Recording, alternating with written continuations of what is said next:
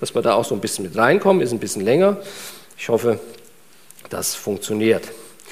Als Sanballat hörte, dass wir die Stadtmauer wieder aufbauten, wurde er zornig und war sehr verärgert. Er machte sich über uns Juden lustig und sagte in Gegenwart seiner Freunde und der Truppen von Samaria, was bilden sich diese elenden Juden eigentlich ein?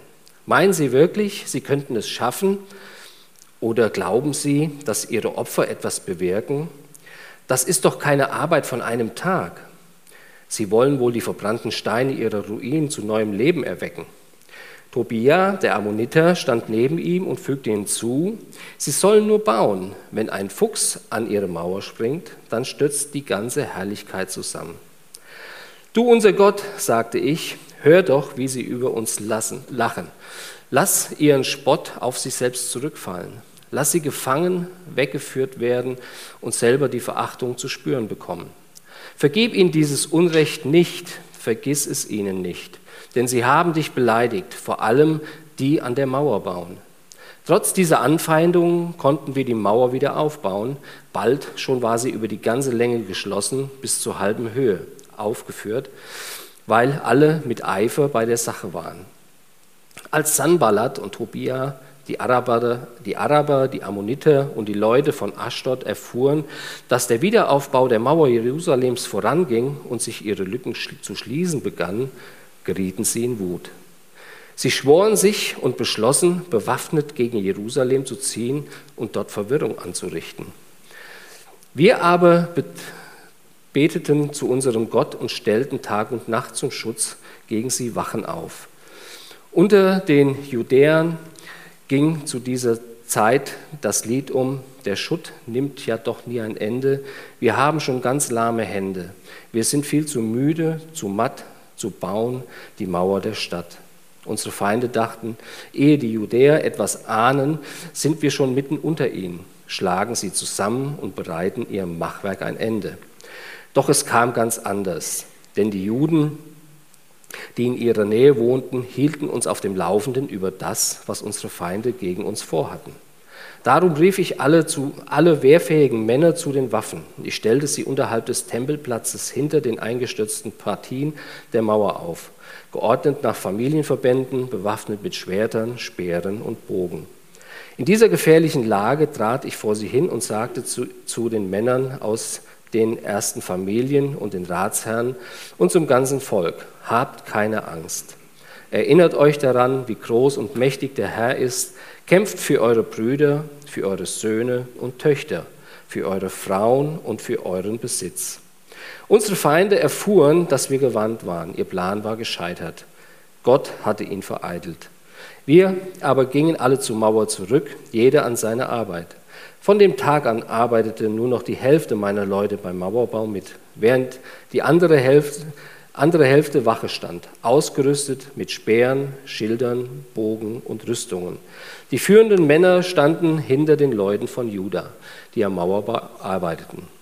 Die Träger trugen mit der einen Hand die Last, in der anderen hielten sie eine Waffe.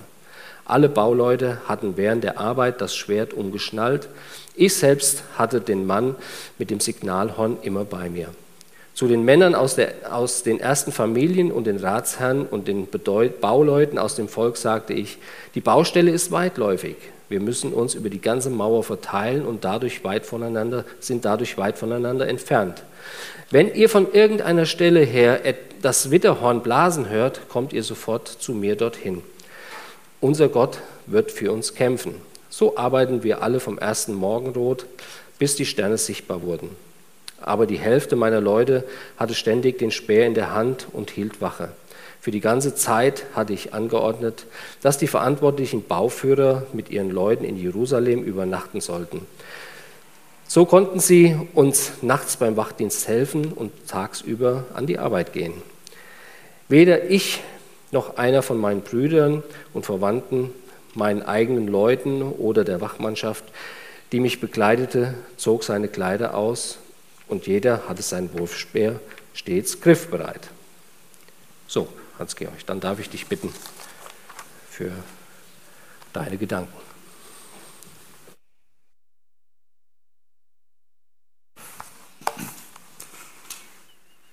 Äh, zunächst noch eine Information. Äh, ich habe draußen mal ein Buch ausgelegt äh, als Muster, weil das passiert jetzt die Woche ein paar Mal.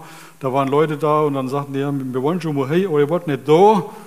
Und, äh, um das ein bisschen zu vereinfachen, also wenn einer noch ein Buch haben will, der kann sich dann in die Liste eintragen und ich liefere das dann im Laufe der Woche aus.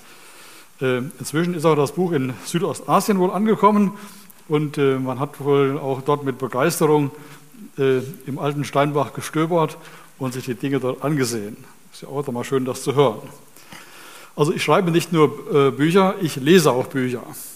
Und äh, zurzeit lese ich ein Buch, einen deutschen Klassiker, den Eisernen Gustav von Hans Fallada. Sein Buch aus den 1930er Jahren.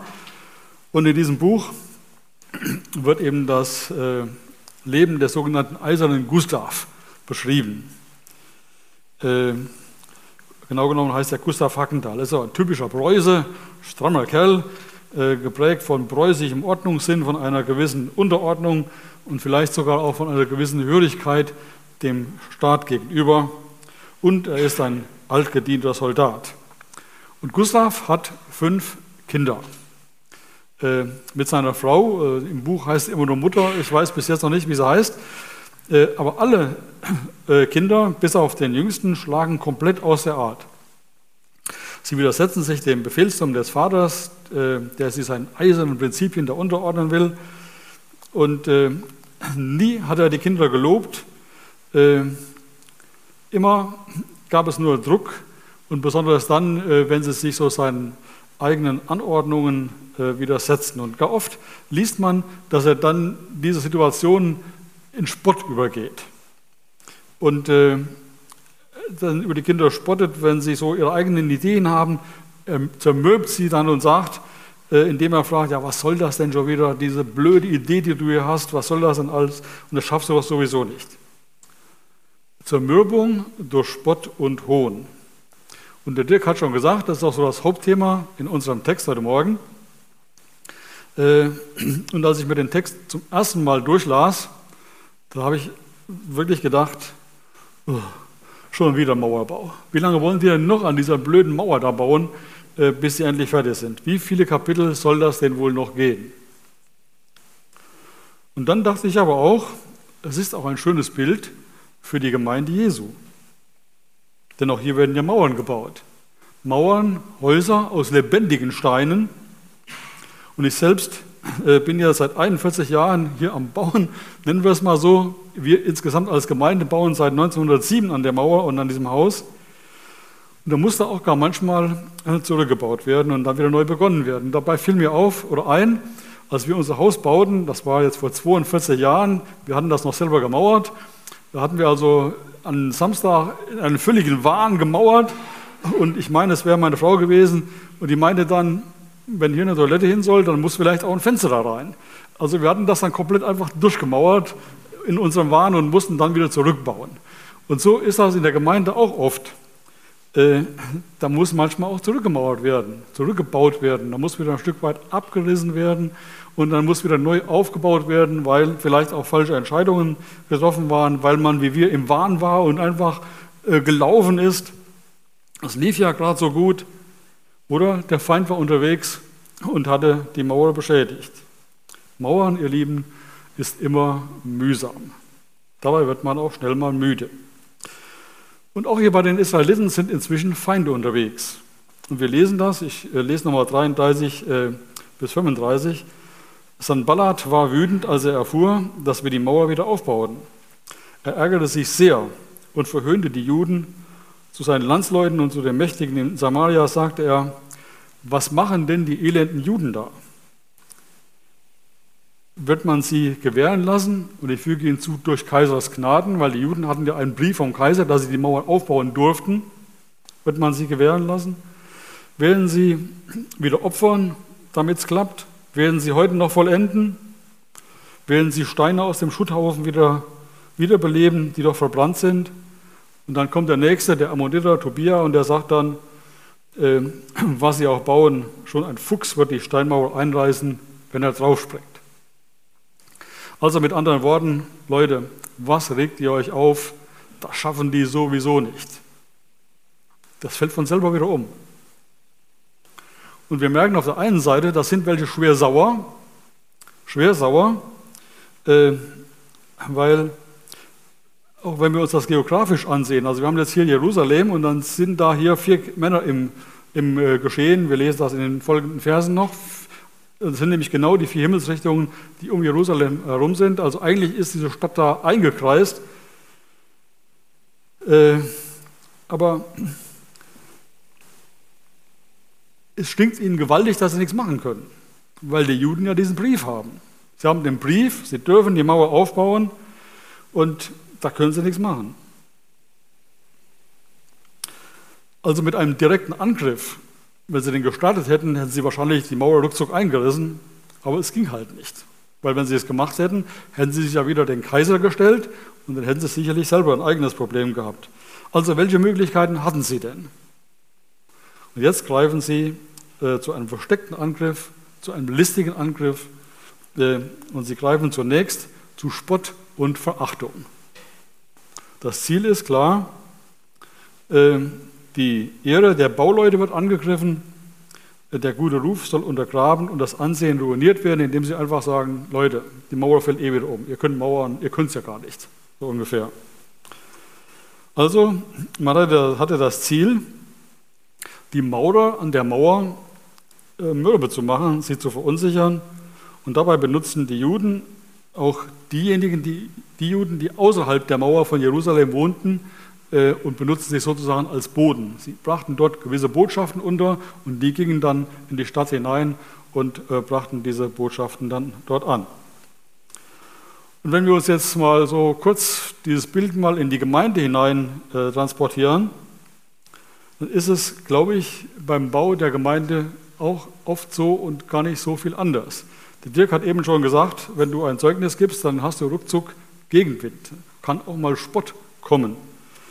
Oder ich war mal vor ungefähr einem Jahr bei einem älteren Mann und es dauerte gar nicht lange, da polterte er los und sagt, ihr da unten in eurem Tempel, ihr wollt doch nur was Besseres sein. Aber ihr seid noch viel schlimmer als die, die draußen sind.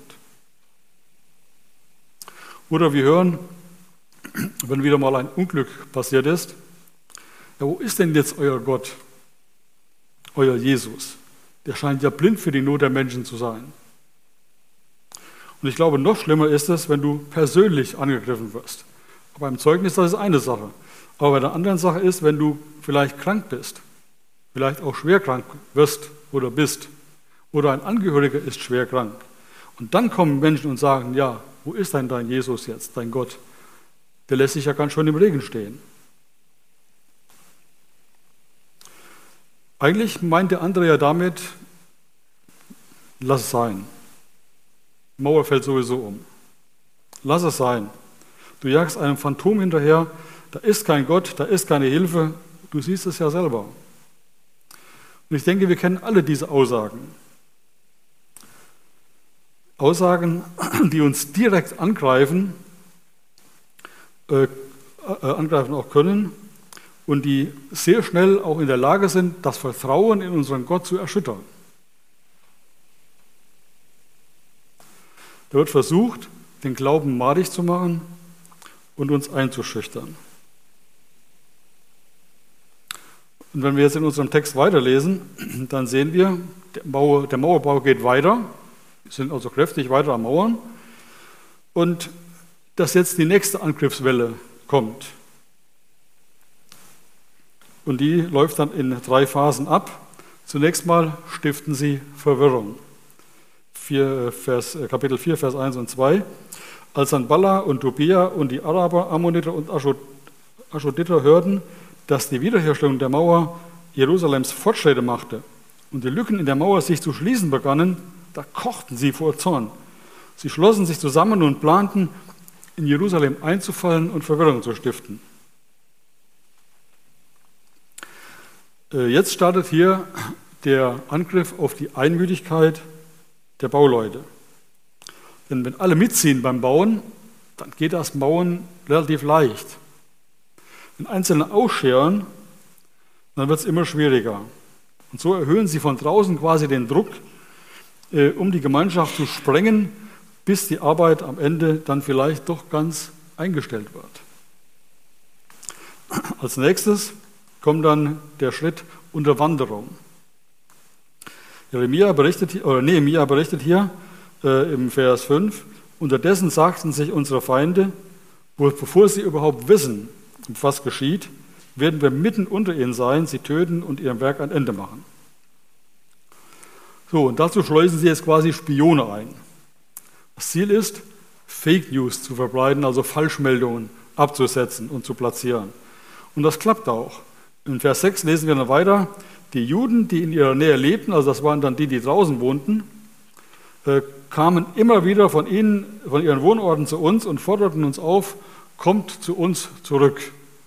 Also hört auf zu bauen, das ist zu gefährlich, lasst es sein. Wie schon gesagt, es lebten um Jerusalem herum noch viele Juden und genau bei denen setzen sie an. Denen erzählen sie jeden Tag, dass sie in Jerusalem einfallen würden und dass sie dort die Bauleute umbringen würden. Und die rennen dann zu ihren vermeintlichen Brüdern und sagen ihnen, dass sie doch rauskommen sollen, die Mauern verlassen sollen. Also stellt die Arbeiten ein und kommt raus. Ich denke, das ist ein interessantes Bild auch, äh, was wir wieder in die, Trans äh, in die Gemeinde transportieren können. Weil in der Gemeinde gibt es bestimmt auch welche, die außerhalb der Mauern sind, die sich Christen nennen, aber nicht wirklich mit an der Arbeit sind. Die meinen, dass man sich keiner Gemeinde anschließen müsse, das ginge auch auf einer ganz privaten Ebene ab. Leider ähm, fördert jetzt Corona diese Möglichkeit natürlich auch noch, denn ich kann ja zum Beispiel jeden Sonntag irgendwo einen Gottesdienst besuchen, ohne irgendwie einer Gemeinde zuzugehören, Teil einer Gemeinde zu sein. Man ist sozusagen anonym, man ist dabei, aber doch nicht mit dabei. Und wenn wir diesem Bild jetzt folgen, dann kann der Satan ja genau dort auch ansetzen, wenn wir an die Gemeinde denken. Und er versucht von dort aus in die Gemeinde hineinzuwirken. Und äh, dann denke ich, dann gibt es darüber hinaus noch eine höhere Ebene, die wir auch angucken sollten, nämlich Unterwanderung durch Beeinflussung. Wenn wir an die öffentlichen Medien denken, ans Internet, an, die, äh, an Social Media, aber auch selbst intern. Äh, zum Beispiel, wenn grundlegende Wahrheiten in Frage gestellt werden. Und ich, mir fiel dabei ein, das war glaube ich vor zwei oder vielleicht war es auch vor drei Jahren, ist auch egal, es war Ostern. Wir kamen also hier vom Gottesdienst nach Hause und äh, dann muss ja noch gekocht werden und das dauerte noch und dann habe ich Fernseher angemacht.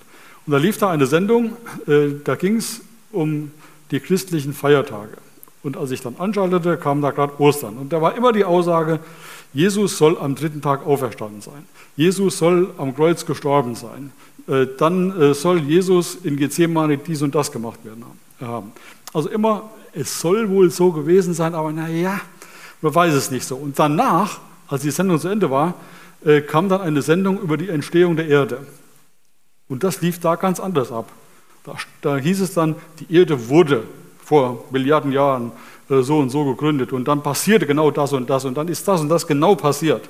Also bei der christlichen Botschaft wurde alles in Frage gestellt obwohl es ja in der äh, Bibel ganz klar auch bezeugt ist und auch niedergeschrieben ist. Und dann kam etwas, wo man völlig im Dunkeln tappt, äh, aber was alles als komplett dargestellt wurde, so war es. Und da merkt ihr schon, wir müssen da sehr aufpassen bei dem, was wir uns da alles so angucken und müssen das auch wirklich versuchen einzuordnen. Äh, weil hier werden uns auch Dinge untergeschoben, gerne, die eben da nicht stimmen. Oder wir hören auch unlängst äh, davon, äh, dass es sogar im Bund Bestrebungen gibt, äh, biblische, grundlegende biblische Wahrheiten jetzt anzuzweifeln oder in Frage zu stellen. Ja, soll Jesus denn wirklich von einer Jungfrau geboren worden sein, heißt es dann? Oder ist er denn wirklich nach drei Tagen wieder auferstanden? Und sie argumentieren ja dann oft auch so, und das nehmen wir den öffentlichen Medien ja auch so wahr, das kann doch alles gar nicht sein. Mit, heutigen wissenschaftlichen Aussagen ist das überhaupt nicht mehr kompatibel. Du hinterfragt mal, wer diese sogenannten Wissenschaftler sind und wer sie antreibt. Da gibt es auch nur eine Antwort. Äh, da ist der Durcheinanderbringer am Werk, wie uns die Schrift sagt. Und jetzt kommt ja hier äh, bei unserem Text äh, noch ein weiteres hinzu, und das kennen wir auch, äh, dass schlechte Nachrichten sich immer schnell verbreiten. Als gut, immer schneller verbreiten, auch als gute Nachrichten. Und so geht es auch hier rasend schnell. Wir haben das eben da gelesen, auch zehnmal hätten Sie mindestens das gehört äh, aus verschiedenen Quellen, dass die äh, jetzt da rein wollen in die Stadt und wollen da also die, die Leute umbringen. Äh, und dann sagt man automatisch, wenn ich es zehnmal gehört habe, verschiedene Quellen, da muss ja dann was dran sein. Das muss ja stimmen. Aber es war, es war eine Fake News. Und ihr Lieben, hier geht auch an uns die Frage, wem schenken wir unser Ohr? Wem schenken wir unsere Ohren? Wem hören wir zu? Hören wir auf Menschen außerhalb der Gemeinde, die von außen kritisieren, die sozusagen, ich sage mal, an der Seitenlinie stehen, äh, aber nicht mitspielen, um ein Bild aus dem Fußball zu bemühen?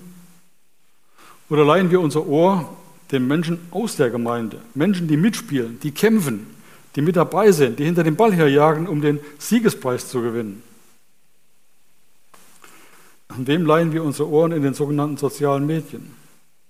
Da gibt es so viel Unsinn, so viel äh, Falschmeldungen, versuche auch die Deutungshoheit zu haben.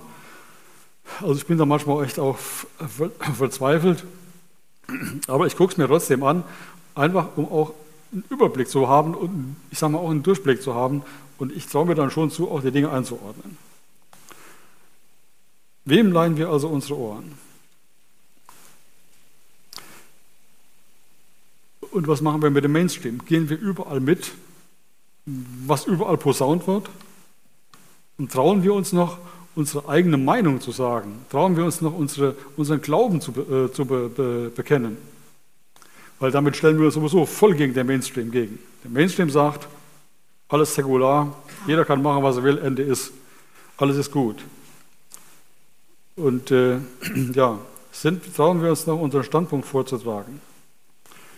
Weil eins müssen wir uns merken, wenn wir zuhören, der prägt uns auch. Wenn wir zuhören, der prägt uns auch. Und dabei stellt sich aber auch die nächste Frage, was sind unsere Worte? Was redest du über die Gemeinde? Was rede ich über die Gemeinde? Rede ich schlecht, kritisierend oder einladend und aufbauend über die Gemeinde? So, und jetzt, nachdem die alle Nebelkatzen geworfen haben da bei der Mauer, ist jetzt die Frage, was ist denn dabei rausgekommen?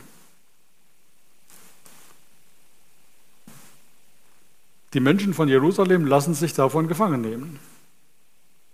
Sie spüren, die Kraft geht zu Ende, sie reicht nicht und sie denken daran aufzugeben. Vers 4 heißt es, 4, Vers 4, und das Volk von Juda sprach, die Lastenträger sind mit ihrer Kraft am Ende, aber es gibt noch so viel Schutt, wir können die Mauer nicht weiterbauen. Haben die Feinde gesiegt? Jetzt befinden wir uns an einem ganz entscheidenden Punkt. Die Verantwortlichen müssen sich ja jetzt fragen, stoppen wir den Weiterbau? Oder können wir doch die Menschen dazu bewegen, sie davon zu überzeugen, dass wir weiterbauen? Unter diesem kritischen Punkt tut Nehemiah jetzt erstmal, ich denke, absolut das Richtige. Er richtet sich zunächst mal auf seinen Gott aus und betet. Genau genommen betet er ja zweimal in unserem Text. Äh, schauen wir uns die Gebete kurz an. Zunächst, äh, nach dem ersten versteckten Angriff, da betet Nehemiah, höre uns, unser Gott, wie verachtet wir sind. Lass ihren Hohn auf sie selbst zurückfallen und lass die Plünderung, lass sie Plünderungen erleiden in einem Land, in dem sie gefangen sind sieh nicht über ihre Schuld hinweg und tilge ihre Sünden nicht aus von dir, vor dir, denn sie haben dich vor allen Bauleuten beleidigt. Sein Grundtenor, schreite du Gott ein und mach sie platt. Vernichte sie. Das wird untermauert mit allerhand Wünschen gegen diese Feinde. Und das ist jetzt die Sicht des Alten Testamentes. Doch unser Problem ist das Neue Testament.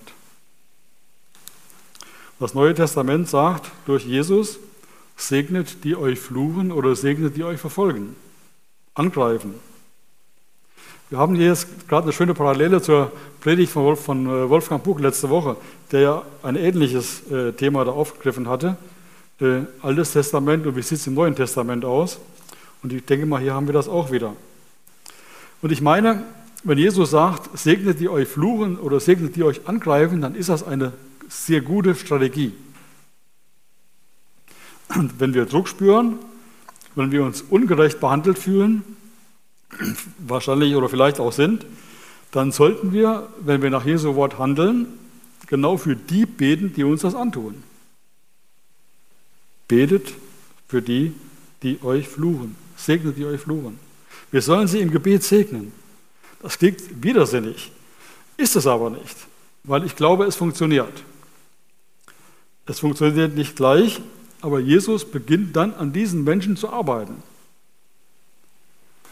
Und äh, wir werden sehen, es wird besser, weil Jesus im Hintergrund arbeitet für uns. Das Alte Testament gilt an dieser Stelle für uns nicht mehr. Es ist durch das Wort Jesu aufgehoben. Und sein zweites Gebet, das ist auch interessant, das finden wir dann etwas später im Kapitel 4, Vers 3. Da sagt er, doch wir beteten zu unserem Gott und bewachten die Stadt Tag und Nacht, um sie vor ihnen zu schützen. Beten und arbeiten gehört bei Nemia absolut zusammen und damit komme ich auch schon zu meinem letzten Gedanken.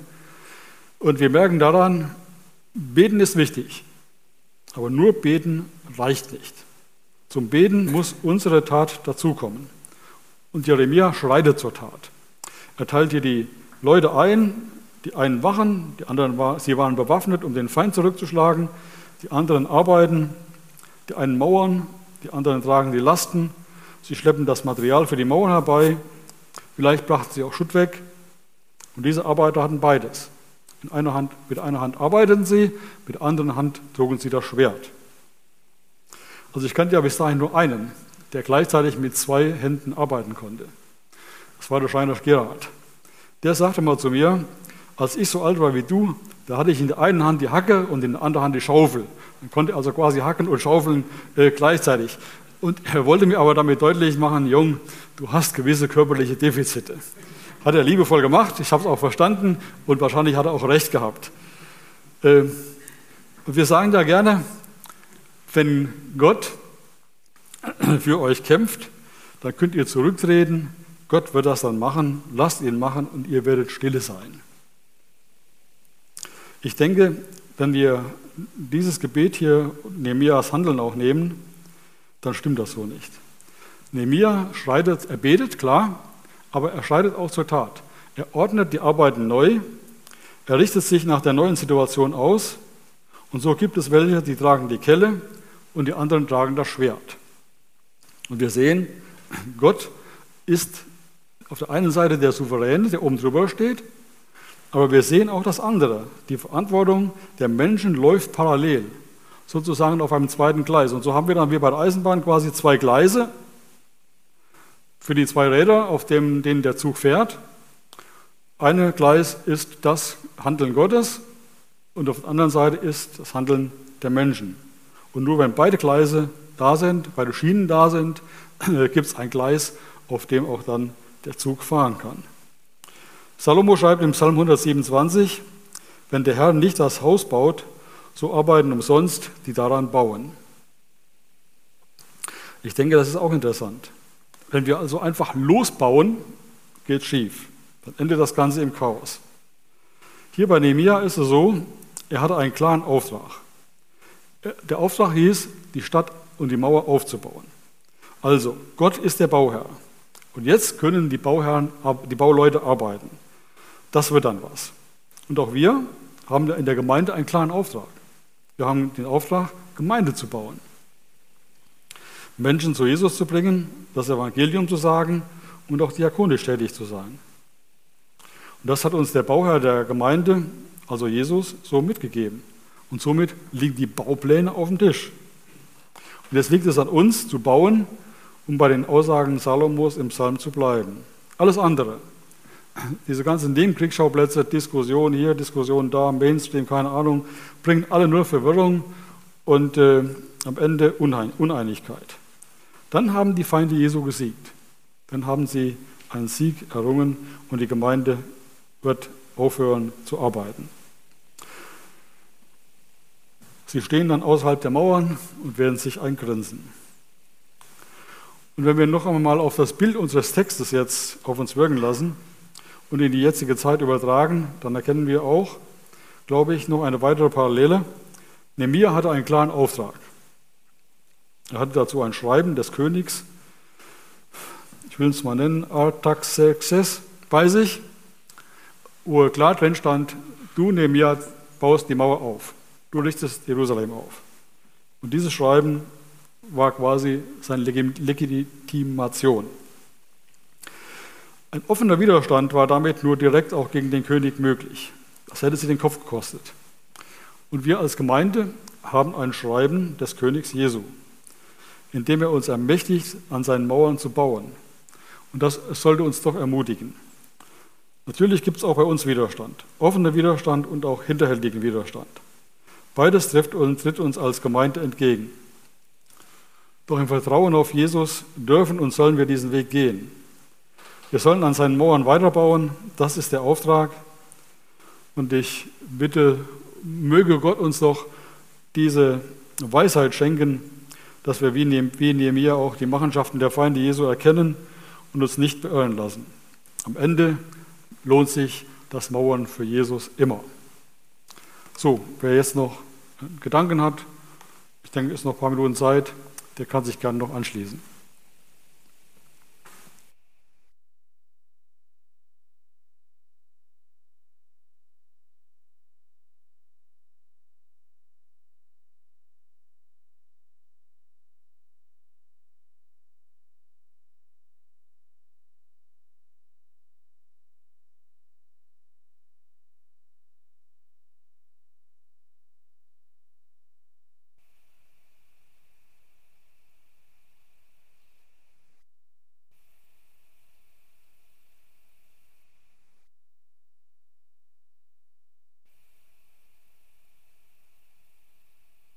Klare Anweisung.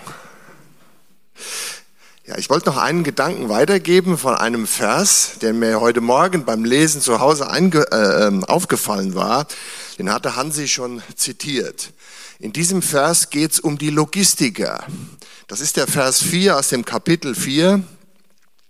Da ist von der Kraft der Träger die Rede. Und ich habe so gedacht, diese Mauer, die wurde ja zerstört in einem kriegerischen Akt, möchte ich jetzt mal sagen. Da sind mir so die Bilder aus der Ukraine äh, in den Kopf gekommen, wo da die Bomben einschlagen und wie da alles in, in Schutt und Asche liegt, möchte ich jetzt mal sagen. Da liegt alles durcheinander. Und das zu sortieren und zu ordnen und dann irgendwie Holz von Scherben und, und Steinen und was weiß ich zu trennen und dann auch die Sachen rauszusuchen, die man vielleicht noch gebrauchen kann. Und dann alles vielleicht mit der Hand. Ich kann mir echt vorstellen, die hatten keinen einfachen Job diese Träger aus, aus dem Vers 4. Und die Kraft der Träger ist zu schwach und der Schutt ist zu viel. Wir können an der Mauer nicht weiterbauen. Das ist die Einschätzung, die der Hansi schon zitiert hatte. Und ich glaube, da steckte ein bisschen Weisheit drin. Die Leute haben gesehen, diese Berge an Schutt und diese Leute, vielleicht hier und da nur ein paar Männchen, die da irgendwie damit fertig werden mussten. Diese logistische Aufgabe und haben dann irgendwann gesagt, wenn ich das sehe und wie groß die Lücken da noch sind in dieser Mauer und diese Schuttberge und wie weit die Wege vielleicht sind, den Schutt da an die, an die Lücken äh, zu bringen. Vielleicht hat man am Anfang die, die, die Lücken äh, versorgt, die relativ nah zu den Schutthaufen waren. Hinterher waren die Wege weiter, keine Ahnung. Auf jeden Fall war die Einschätzung, wenn wir hier, wir schaffen das nicht, wir, wir, wir kriegen das nicht hin. Und dann gibt es einen zweiten Vers, der redet wieder von diesen äh, Logistikern, möchte ich es jetzt mal nennen. Ähm, und zwar, jetzt muss ich ihn nur finden, die da Lasten trugen, arbeiteten so. Also, die sind immer noch am Arbeiten. Also nach einer Zeit, äh, die haben also nicht aufgehört, obwohl das eigentlich so, naja, aussichtslos erschien, wie ich ja eben zitiert hatte. Und die haben jetzt so gearbeitet. Mit der einen Hand taten sie die Arbeit und mit der anderen Hand hielten sie die Waffe. Also genau wie der Schreiner Gerhard. Die haben also plötzlich noch mehr gebuckelt, als sie vorher schon konnten. Die Arbeit haben sie gemacht, aber dazu brauchten die nur eine Hand. Und mit der anderen Hand haben die nochmal zusätzlich, zusätzlich zu dem, was sie vorher hatten, nochmal eine Waffe getragen. Und dann habe ich gedacht, ja, warte mal, das sind doch die gleichen Leute, was ist denn jetzt hier passiert? Da habe ich gedacht, die haben bestimmt gebetet. Habe ich gelesen, denke ich, Mensch, das passt gar nicht, die Vermutung, weil das Gebet ist eigentlich ein Vers vorher, äh, wird in Vers 3 äh, zitiert und sie beteten zu unserem Gott. Sicher werden die auch gebetet haben. Aber das ist in unserem Text von der Reihenfolge her eigentlich nicht der Fall. Aber was ist, was ist geschehen? Der, der Nehemia tritt auf und sieht diese, ich sag mal, Furcht in, in den Köpfen und sieht, wie demotiviert sie sind und sieht auch, wie sie sich demoralisieren haben lassen, eben durch die Feinde, die dann durchhaben sickern, sickern lassen, wir stehen bereit und wir kommen jetzt. Und sieht diese Furcht in diesem Volk und adressiert das. Ich habe die Woche über ein, ähm, bin ich zufällig in, in ein, ein, Interview gesehen von der Fußballmannschaft, muss zweite oder dritte Liga gewesen sein. Ich, ich habe eben versucht, mich zu erinnern, welche Mannschaft es war, ich weiß es nicht mehr. Auf jeden Fall müssen die eine Serie von Niederlagen hinter sich haben. Und wie das dann nach so einem Spiel ist, ich, ich kam gerade zum Zeitpunkt, wo das Interview war mit dem Trainer nach dem Spiel. Und sie hatten wieder auf den Deckel bekommen. Und dann war die Frage dieser Reporterin, die müssen ja immer irgendwas fragen. Ja, was denn jetzt der Plan geht? Was sind denn jetzt die nächsten Schritte? Woran müssen sie arbeiten? Und dann sagte der, äh, dann sagte der Trainer, ja, wir müssen jetzt zuallererst am Kopf arbeiten. Und damit gemeint war nicht das Kopfballspiel, sondern damit war gemeint, ähm, inwieweit sind die noch in der Lage, vom Kopf her, von der Motivation, von der Einstellung, nochmal einen Sieg einzufahren. Die hatten jetzt drei, vier, fünf Mal, weiß ich nicht genau, auf den Deckel bekommen.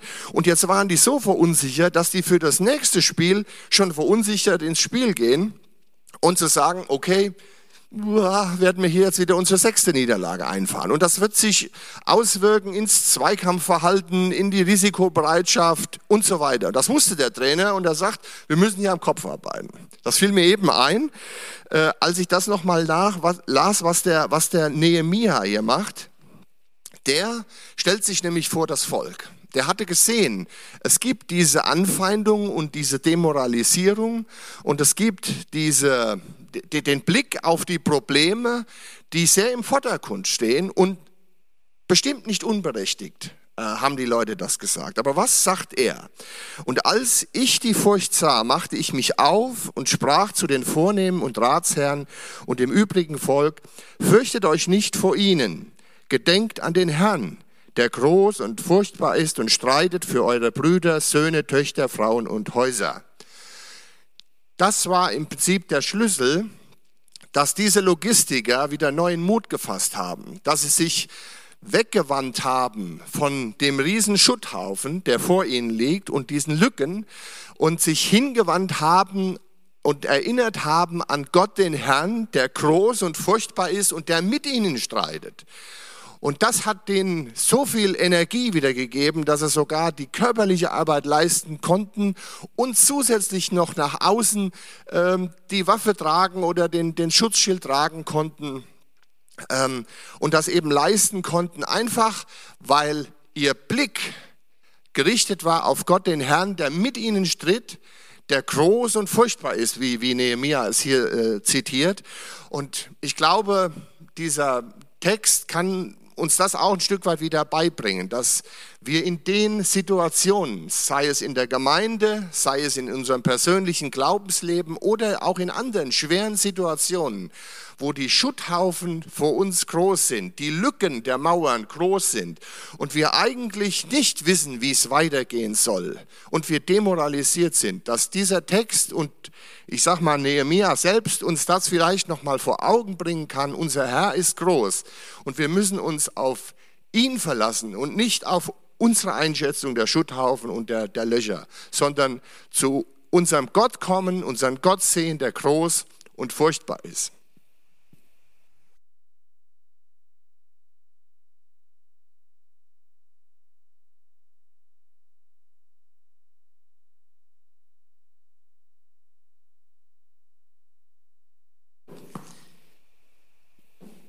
Guten Morgen, auch von meiner Seite. Ich leite schon mal so ein bisschen zum Abendmahl über, will aber vielleicht doch noch ein, zwei Gedanken sagen, weil es hat mich jetzt so ein bisschen inspiriert, ähm, das nochmal vielleicht auch ein Stück weit zusammenzufassen. Was sehen wir denn hier?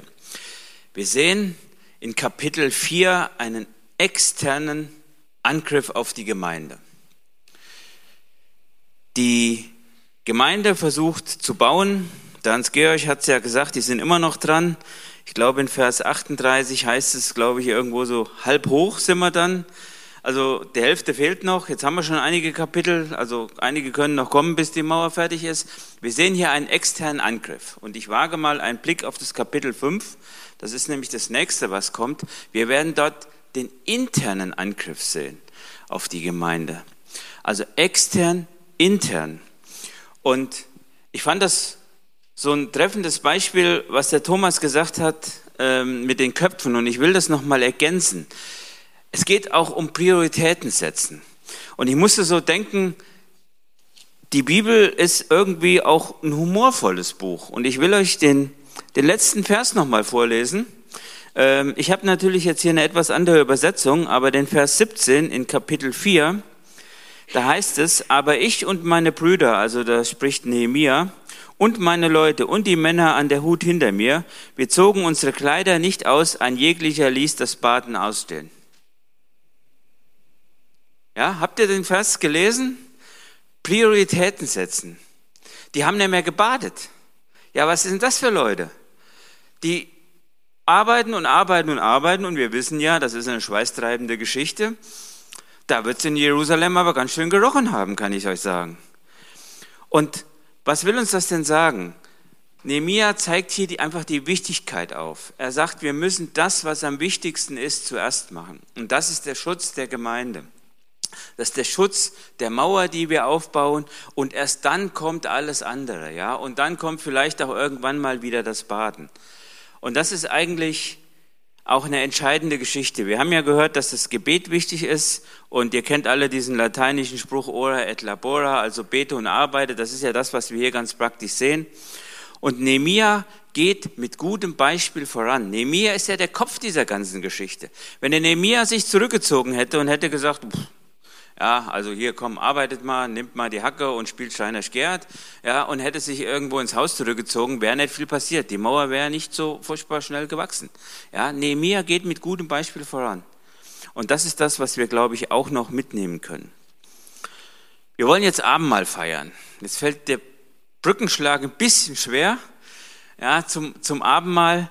Aber ich möchte recht herzlich einladen zu diesem Abendmahl. Im Abendmahl geht es ja darum, dass wir gedenken an das, was Jesus getan hat und wir schlagen jetzt die Brücke zum Neuen Testament.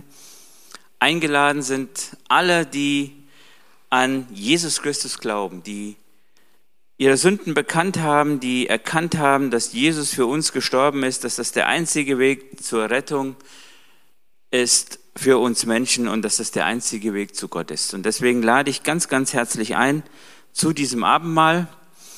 Wir haben, glaube ich, noch ein Lied vorbereitet als Übergang, aber ich würde sagen, Kürze der Zeit singen wir dieses Lied nicht. Wir machen es mal wieder spontan äh, und singen mal noch äh, eine Strophe von Gott ist die Liebe. Und wer nicht am Abendmahl teilnehmen kann, der kann dann die Zeit nutzen und äh, kann schon rausgehen. Und äh, ich würde sagen, vielleicht singen wir auch zwei Strophen, aber ich wüsste jetzt gar nicht mehr, wie die zweite heißt. Wir singen lieber nur eine, weil die ist bekannt.